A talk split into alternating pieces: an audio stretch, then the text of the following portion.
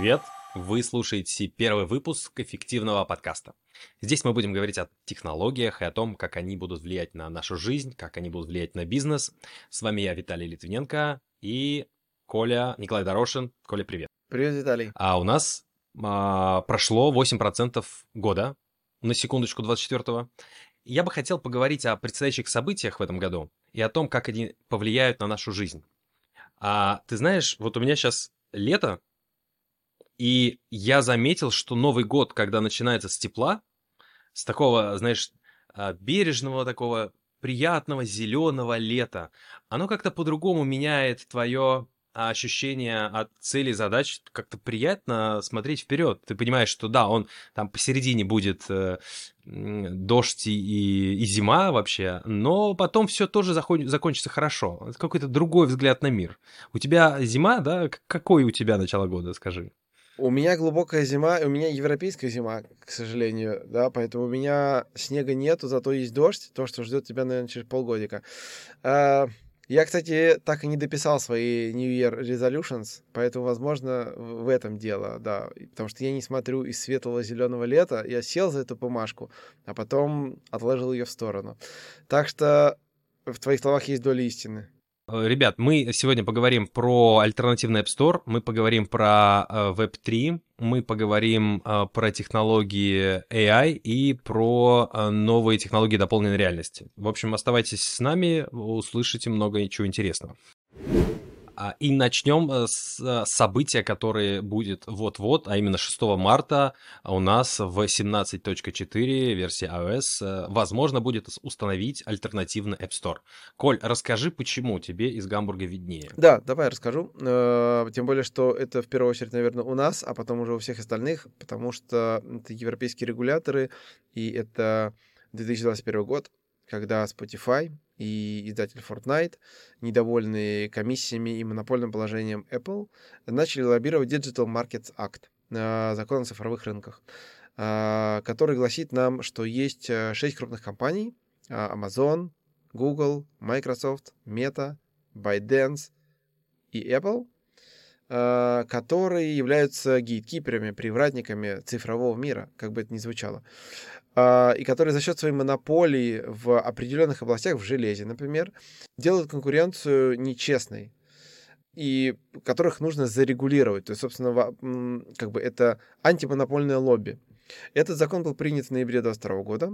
Э, в мае 23 вступил в силу. И вот спустя год, напомню, какая дата у нас? У нас 6 марта будет то самое событие.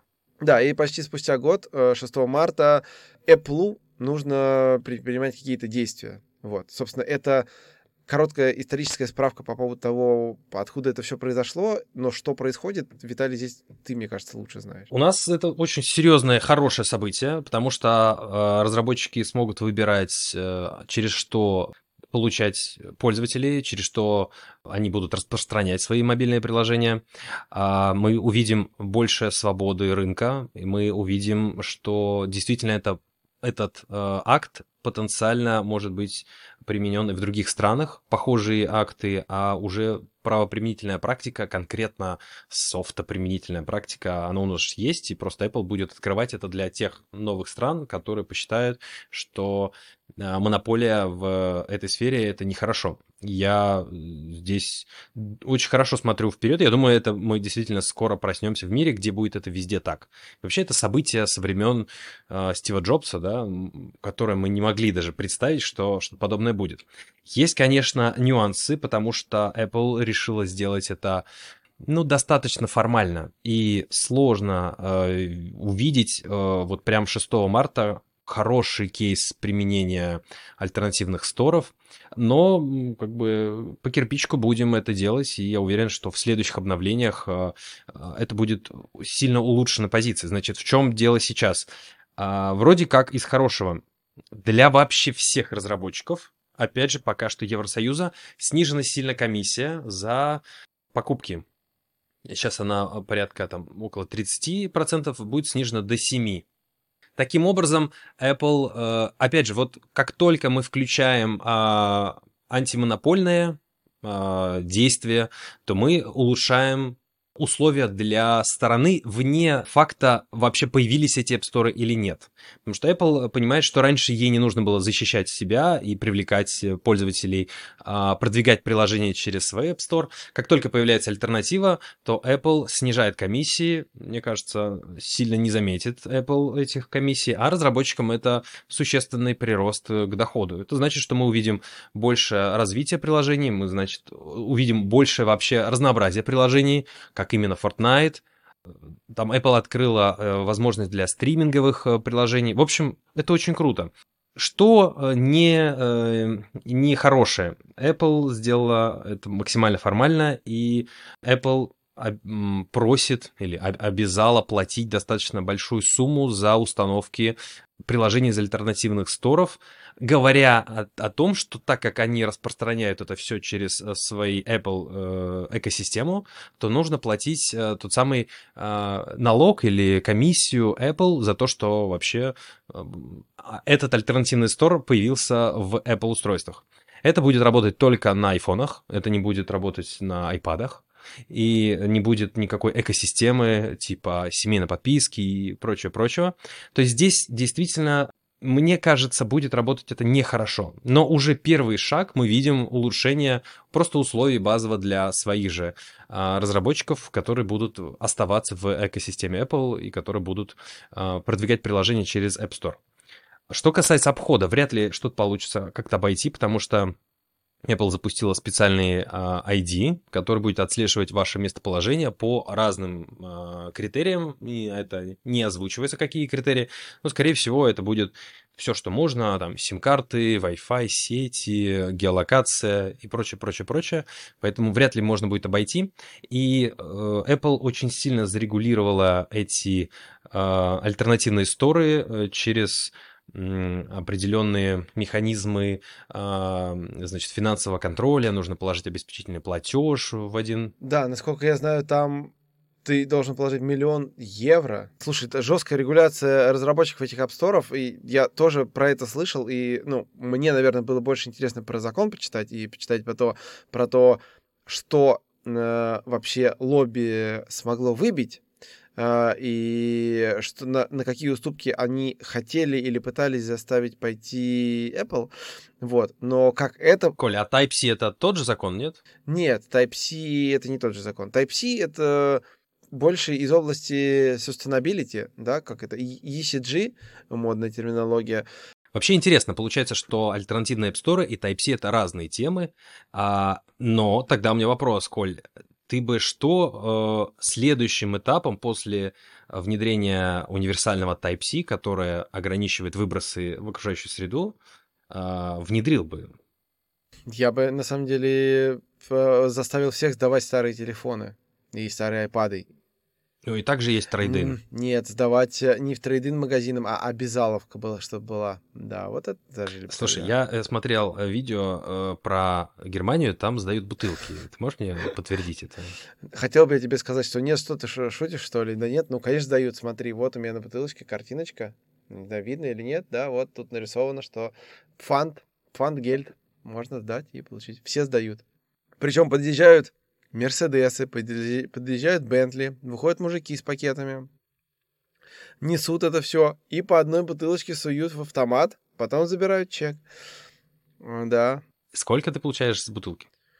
Ой, ну ты знаешь, Виталий, это такой вопрос экономический. За стекло я получу 8 центов, а за жестяную баночку 25. А пластик?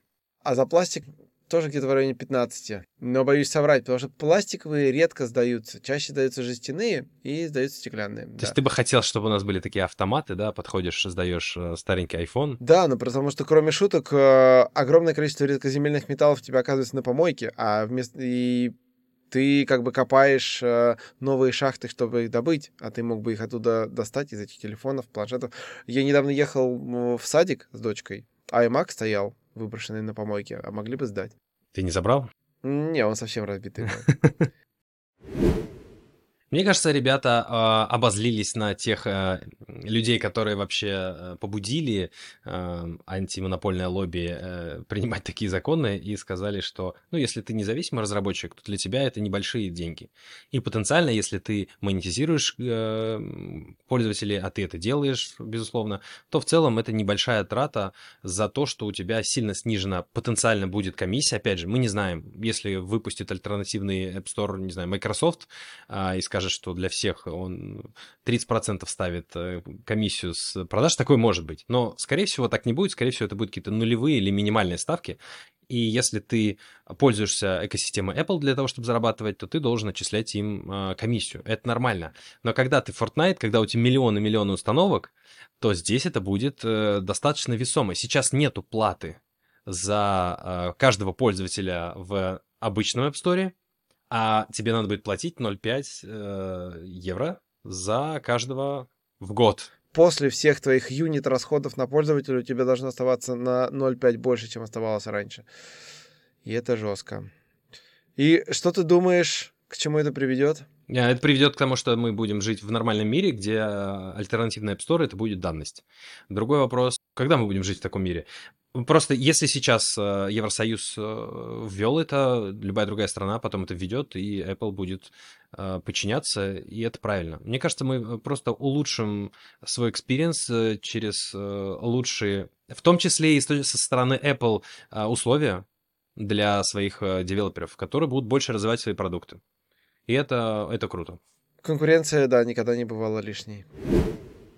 У нас рядом с Apple э, событие еще более масштабное, хотя и чуть подальше. У нас 18 апреля что будет? 18 а, апреля у нас предварительно запланирован халвинг биткоина. И цена блока, а, награда за блок падает с 6,25 до 325, ровно в два раза. Получается, что если это уже четвертый халвинг, четвертый халвинг, а, это значит, что она падала она уменьшалась в два раза уже трижды, то есть она изначально была 6,25, 13, 26, в районе, ого, 26-50 биткоинов за добытый блок. Да, можно было купить пиццу на эти деньги. Да. Как и да, делали другие. Да, довольно неплохо. А, почему я говорю, что ориентировочно на 18 апреля запланировано? Потому что когда случится халвинг зависит от того, когда добудут конкретный блок, 7, 740 тысячный, на который запланирован этот халвинг, халвинг. Это заложено в алгоритме в прям самого биткоина, и ну, то есть это известно. А когда его добудут, зависит от того, с какой скоростью будут майнить. А майн, э, майнинг скорость сети, она, ну, переменная величина, она немножко гуляет, в зависимости от того, отключаются большие ноды, подключаются какие-то, не знаю, кстати, правильно говорить, ноды. Ну, в общем, и крупные игроки подключаются или нет. Э, но да, мы ждем. Э, ну, это вот чисто с технической точки зрения мы ждем. А с точки зрения экономической и вот с точки зрения криптоиндустрии и web3 индустрии, э, ты скажи, почему мы этого ждем. А, да, ждем увеличения стоимости в целом. Скорее всего, так и будет. Значит, почему? А, исторически так было. А, каждые 4 года у нас происходит халвинг, и у нас стоимость биткоина повышалась. Значит, Почему еще? Потому что теперь майнерам будет невыгодно продавать биткоин по той э, цене сейчас, потому что их себестоимость добычи э, в два раза выросла.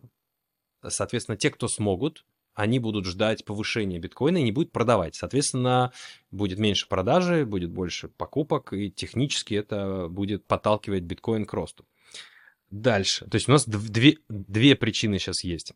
Значит, но э, понятное дело, что это все догадки и э, прогнозы могут не сбыться, но э, это очень медийное событие, и все, э, вся криптоиндустрия будет об этом говорить э, и вообще продвигать еще раз биткоин, рассказывая, какой он привлекательный, и, скорее всего, привлечет много новых инвестиций.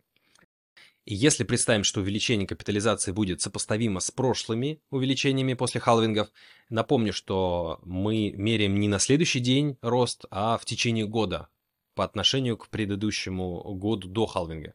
И если этот рост будет где-то 20, 10-20 раз, если мы представим, то означает, а, что капитализация всей криптоиндустрии должна составить порядка 20 триллионов долларов. Это очень много. И мы понимаем, что ликвидность не может взяться из ниоткуда. То есть мы ее должны где-то получить. Значит, э, какие тут соображения? Первое у нас а, ETF.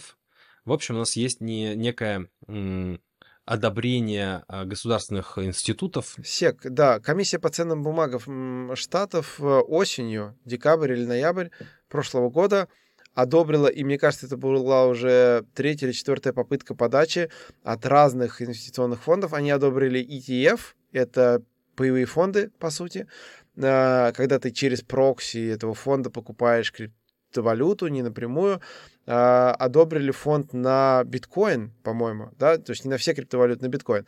Что это значит? Это значит, что ты а, снизится барьер входа, да, то есть ты, если тоже, может быть, маленькое отступление в сторону, но финансовая грамотность, например, в странах Запада или в Америке, она гораздо больше, и пенсионные накопления очень многие держат в инвестициях того или иного рода, разной степени риска. И ETF считаются самыми низкорисковыми вариантами инвестиций.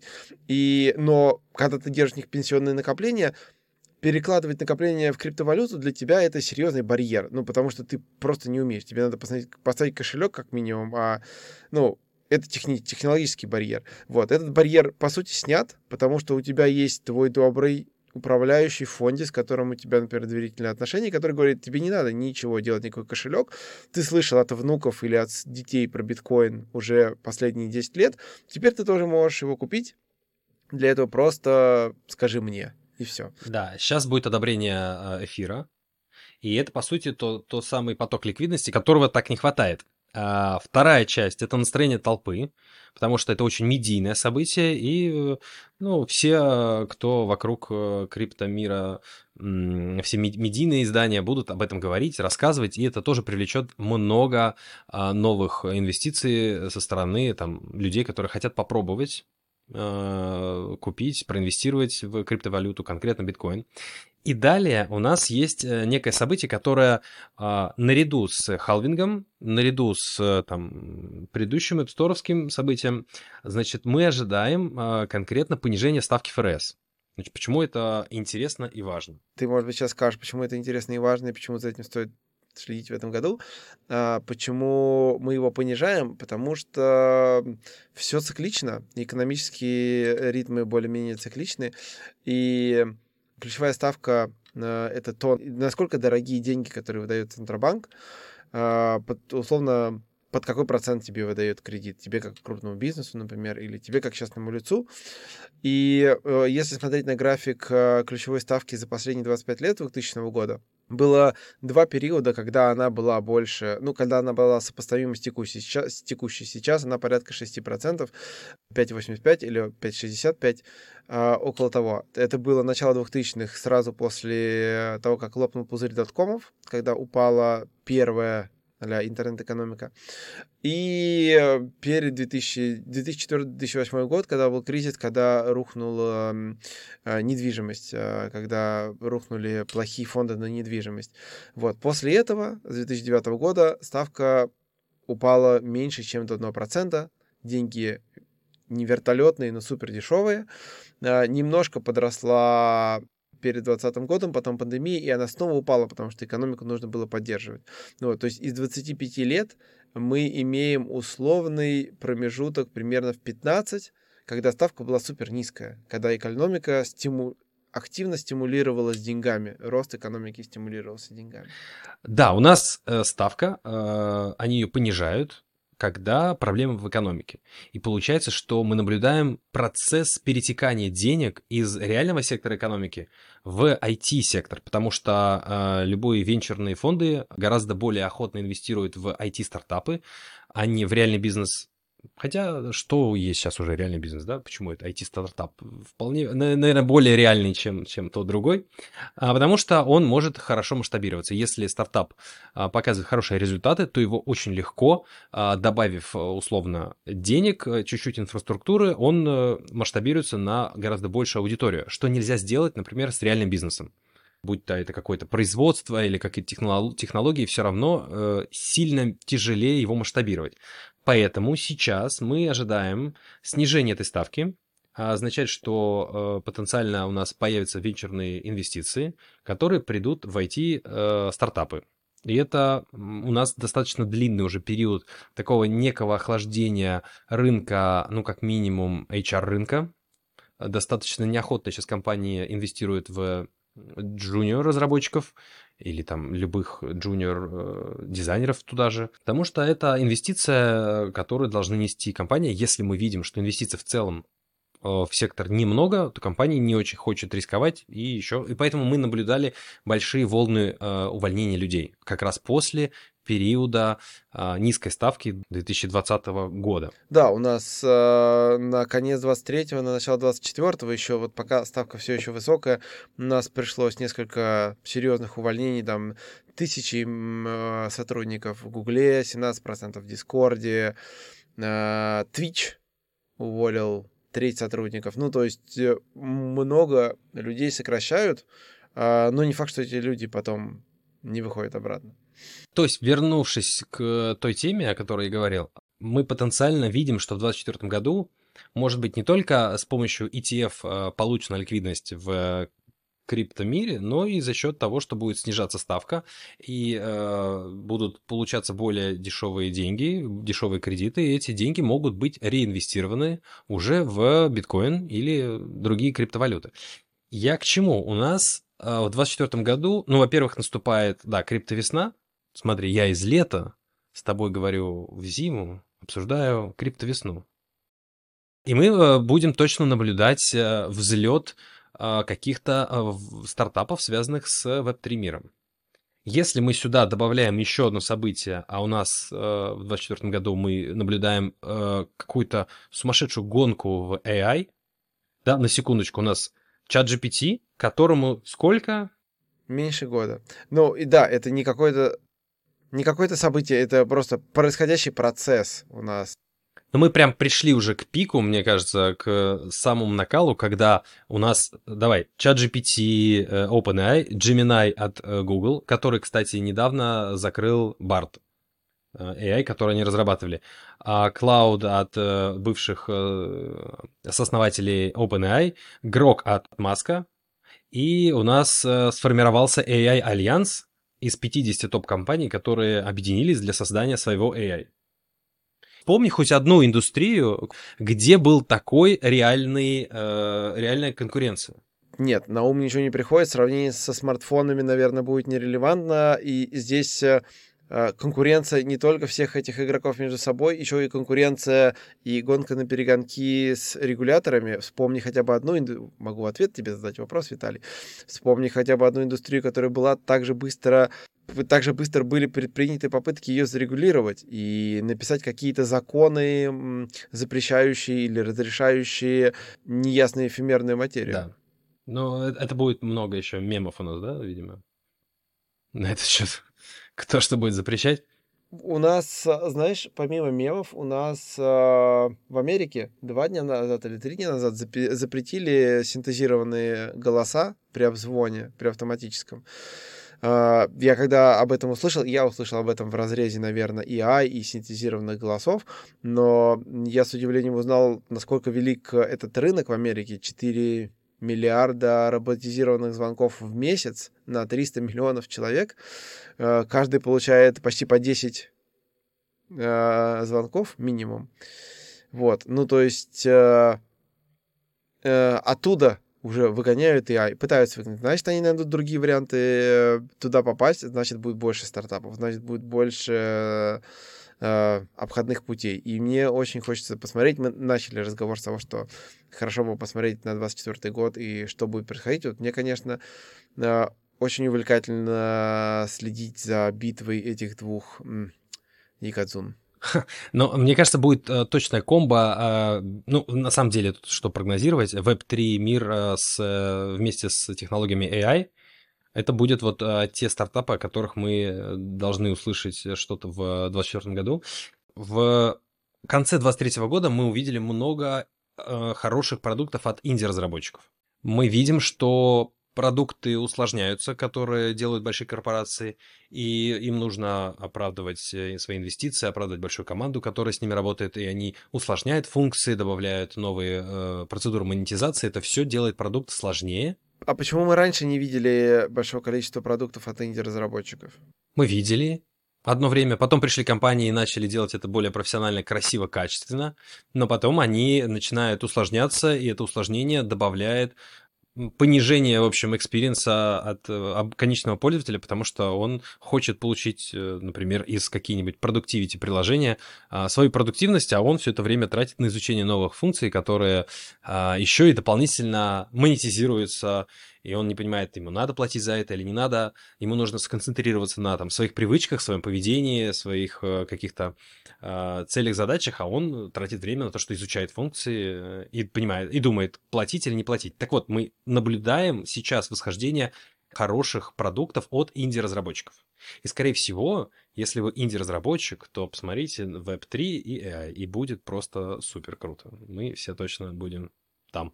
Э, смешно, э, стороннее маленькое замечание, что смешно, что корпорации, мне кажется, сами видят себя со стороны и понимают, что с раздутым штатом, и даже, может быть, не столько с раздутым штатом, сколько с раздутым функционалом, они становятся менее конкурентоспособны с э, инди-разработчиками, о которых ты говоришь. Я недавно читал про Basecamp, ну, компанию родительскую Basecamp, которые, значит, придумали э, продавать свой софт, хочется сказать, как в старые добрые времена, скажу, как в старые добрые времена. Э, не по подписке, как SaaS, а once э, называется эта модель у них. То есть заплати один раз и пользуйся. Первый продукт, который они так выпускают, называется Campfire, и это не убийца Slack, но сами они в продукт демо заявляют, что это Slack, как в старые добрые времена. Это они сами говорят. И я посмотрел обзор, и у меня, конечно, есть один большой вопрос, как они будут э, работать с обновлениями в этом случае. Ну, то есть, наверное, ты будешь все равно скачивать обновления, но просто до какой степени, если ты заплатил один раз. SaaS, он же в этом плане интересен. Вот. Ну и сам продукт, конечно, немножко пока сыроват. Но интересно, что они видят это со своей стороны и пытаются что-то делать, но... А ты будешь устанавливать это себе на сервер? Нет, нет, я не... Это корпоративная система, ну, корпоративный мессенджер а, ты имеешь в виду гипотетически я? Да, ты должен, гипотетически я должен купить это и установить себе на сервер. И, ну, они заявляют, что основной УТП э, это упрощен, ну, упрощение поддержки, потому что у тебя полный контроль над железкой, на которой она стоит, и тебе достаточно одного системного инженера, который этим занимается, а с SaaS решениями очень часто у тебя коммуникация, контракт, операционные расходы, плюс черный ящик, который там работает, который сломался, не сломался, ты не очень, не очень контролируешь как бы то, что там происходит. Слушай, а как же с Vision Pro? Что ты о нем думаешь? Тоже очень интересный эксперимент. Я хочу сказать, что отрицательный результат — это тоже результат. А, но здесь, да, кредит доверия побольше. А, их начали продавать, э, пока мы записываем выпуск этого подкаста. Uh, уже очень много обзоров. Я думаю, ты тоже посмотрел. Ты знаешь про все недоработки, доработки. Мне вот интересно посмотреть, uh, в какую сторону они двинутся со, с доработками. Ну, то есть uh, снижение цены, потому что, может быть, у них заложен какой-то риск-аппетит. Выпуск экстренно, ну не экстренно, а достаточно оперативно более свежей версии с решенными проблемами. Или софтварные обновления. Я знаю, что ты, может быть, считаешь, что можно там, а, обновить софт и решить проблемы с этими персонами, которые выглядят э, криповато. Персоны — это 3D-аватарка, я просто думаю, что стоит объяснить. 3D-аватар, который э, Vision Pro создает тебе, чтобы ты мог созваниваться от лица этого, а, чтобы этот аватар мог созваниваться от твоего лица э, в дополненной реальности получилось класснее, чем все ожидали. Вот. И некоторые неочевидные на тот момент, а теперь уже очевидные вещи, и Плу удалось э, на, чей, на мой тоже, может быть, взгляд, привнести э, там в управление зрением, э, какие-то типовые жесты, и ну, если так дальше пойдет, может быть, получится из этого iPhone, а для нас, что важно в контексте нашей беседы, что из этого получится расширение экосистемы, э, под которую можно разрабатывать, под которую можно делать те самые стартапы, под которые можно придумывать новые решения. Вот с этой точки зрения я на это смотрю. Ты считаешь, что Тим Кук нашел для себя iPhone, да? Очень активно пытается, но надеюсь, он сейчас... Просто я считаю, что он это сделал в AirPods. Ну, по-моему, это лучший продукт Apple. В целом, ну, не знаю, после, наверное, iPhone или так где-то рядом с iPhone. Но ты считаешь, что Apple Vision Pro сделает э, еще больше прорыв, да? Мне кажется, они просто разные по масштабу, нет? Ну, то есть AirPods классные и удобные, и да, да, да, их существование беспроводных наушников не было нормальных. Э, но мне кажется, просто по масштабу воздействия на жизнь, на области жизни, Vision Pro, ну, просто больше. Да, сильно больше, согласен. Но подумай, как и в других продуктах, Apple делает ставки на совершенно новый уровень качества использования технологии. Так было с каждым продуктом Apple. Телефоны с тачскрином уже были, беспроводные наушники тоже были. Но по-настоящему мы узнаем о них только когда Apple выпускает свой продукт. И после этого индустрия принимает этот новый стандарт качества. Так происходит и сейчас с очками дополненной реальности. Знаешь, говоря об этом, я э, уже жду Apple AI, и представляешь, а вдруг все предыдущие AI нам покажутся какими-то, ну, не такими классными. Прям немножко даже страшно. Да, возможно, прям сразу в очках уже будет. И да, и, Коля, я согласен с тобой, что с выходом Apple Vision Pro у нас появилась огромная территория применения для большого числа профессий. Мы в этом году явно будем наблюдать новые стартапы под э, новые очки дополненной реальности. А это значит новые разработчики с новыми компетенциями. Это проектировщики user experience, а это дизайнеры. Мы будем видеть новые кейсы продвижения продуктов в мире дополненной реальности. И в 2024 году много новых а, людей мы увидим, которые будут успешно осваивать новые специализации в своих профессиях. Немного страшно за подрастающее поколение, если честно. Особенно за тех, кто прям родится в эпоху массового применения таких шлемов. Я надеюсь, психологи и ученые уже работают над тем, как бороться с нашими новыми неврозами, тревогами. Надеюсь, что все у них получится так же, как и у инженеров, которые разработали Apple Vision Pro. Коля, подаришь своему ребенку Apple Vision Pro? А, сначала я себе подарю Apple Vision Pro, а потом по посмотрим. Знаете, 24 год выглядит очень насыщенным на события в технологиях. Мы с Николаем обсуждали тему выпуска в начале января, и сейчас мы видим, что темп только возрастает. Подумайте, как вы можете использовать эти новые возможности в своем бизнесе, в своей профессии, в своей специализации. И подписывайтесь на нас на той платформе, где сейчас слушаете. В описании подкаста находятся ссылки на наши соцсети. Пишите, будем вам рады. Следующий подкаст выйдет ровно через две недели. Всем пока. Было супер классно. До встречи в следующем эфире.